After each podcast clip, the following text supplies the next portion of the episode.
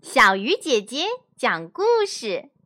今天我们要说的故事啊，叫做《老鼠偷油》。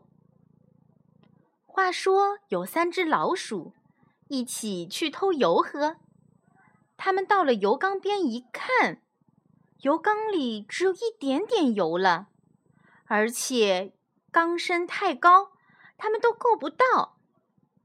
于是他们想了一个办法。一只老鼠咬住另一只老鼠的尾巴，这样最下面的老鼠就能喝到油了。等它喝饱了，上来再钓第二只下去喝。他们还发誓，谁也不准存半点私心。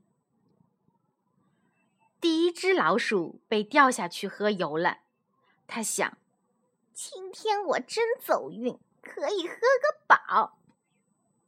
中间的老鼠想：“缸里的油就那么一点点了，假如让它喝完，我还喝什么呢？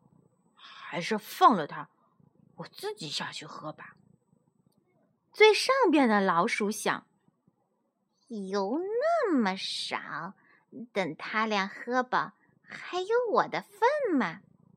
不如放了他们，我自己跳下去喝吧。”于是，中间的老鼠松开下边老鼠的尾巴，上边的老鼠松开了中间老鼠的尾巴。结果怎么样了呢？它们呀，都落到油缸里，虽然喝到了油，可是再也出不来了。好了，今天的故事讲完了。